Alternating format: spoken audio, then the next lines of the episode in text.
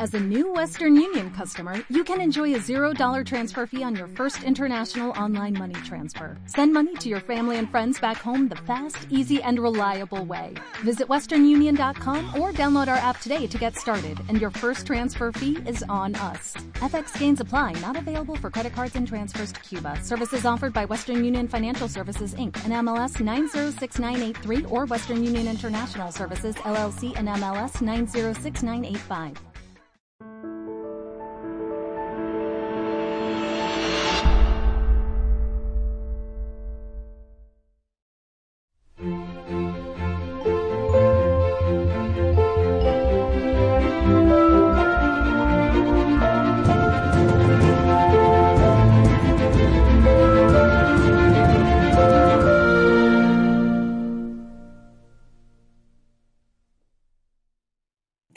Venezuela and turn on the TV, everybody has one of those, by the way, you'll see this. For those who don't know who that fat dancer is, meet Nicolas Maduro, current dictator of Venezuela. But if you don't like watching dancing dictators and decide to change the channel, this is what you'll see. Or this. Or this. The man likes to party. But as you all know, what you see on TV is not always what you get, especially in countries like ours, where a small group led by a sad, dancing buffoon clings to power. So, as I was saying, if you live in Venezuela and turn on the TV, you'll see this. But if you're lucky enough to have a cell phone or a window, you'll see what's really happening.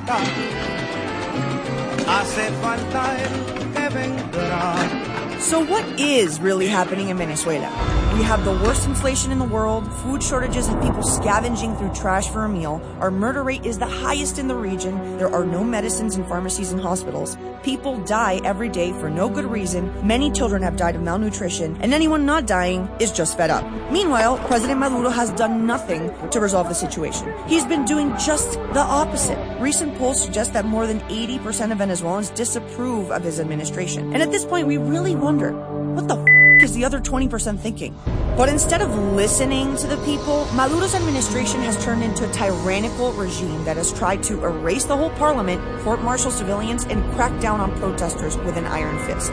And of course, let's not forget dancing on live TV while all of this is happening. During this recent protest cycle, over 40 people have been killed, 1,000 injured, and over 2,000 mostly young people have been detained. Those numbers are rising. Although we have the slowest internet in Latin America, thankfully, Maduro hasn't censored it yet. So millions of Venezuelans use their phones to get the news and actually report the news. Everyone's recording videos, taking pictures, uploading them to Twitter, Facebook, YouTube.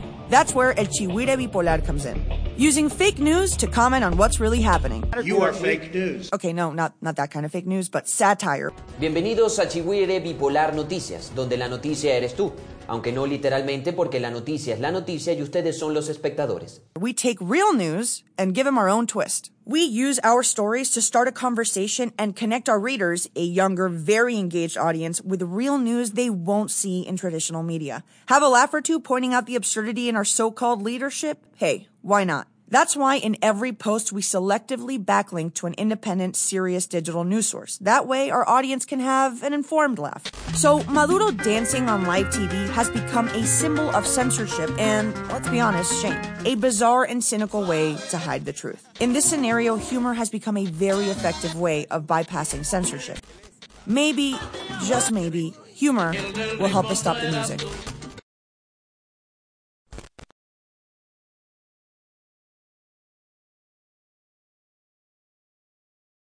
Hola chicos, chicas y Ricardo Arjona, perdón, pero es Guatemala y no quise perder la oportunidad de hacer este chiste. Mi nombre es Daniel Enrique Pérez y soy editor del portal de noticias satíricas de Venezuela, El Chigüire Bipolar. De verdad lamento muchísimo no haber podido ir a este súper evento, pero es que el estatus actual migratorio de los venezolanos es muy complicado debido a que las demás naciones creen que todos los venezolanos que salen del país es porque quieren quedarse afuera y eso era lo que yo iba a hacer, pero ya no pude. Lástima.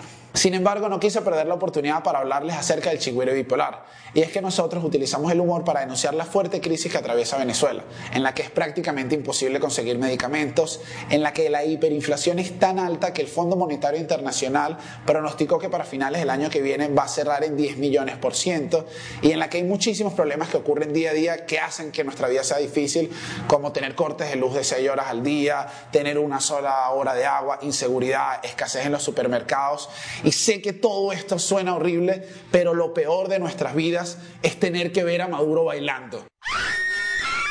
Y exactamente esto es lo que nosotros hacemos, utilizamos el humor para burlar la censura y poder denunciar las cosas que están pasando en Venezuela, en donde existe una...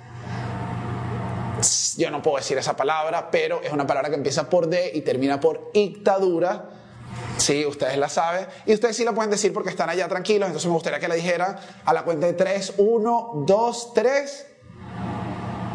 Ok, no tengo idea si la dijeron, pero si la dijeron, muchísimas gracias de igual forma por la invitación y muy agradecidos por todo. Y, eh, agarra que viene el gobierno.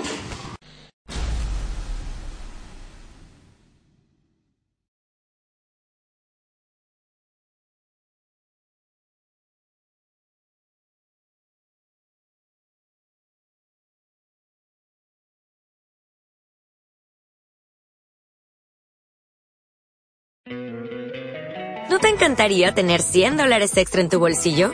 Haz que un experto bilingüe de TurboTax declare tus impuestos para el 31 de marzo y obtén 100 dólares de vuelta al instante. Porque no importa cuáles hayan sido tus logros del año pasado, TurboTax hace que cuenten. Obtén 100 dólares de vuelta y tus impuestos con 100% de precisión. Solo con Intuit TurboTax. Debes declarar para el 31 de marzo. Crédito solo aplicable al costo de la presentación federal con TurboTax Full Service. Oferta sujeta a cambios o cancelación en cualquier momento.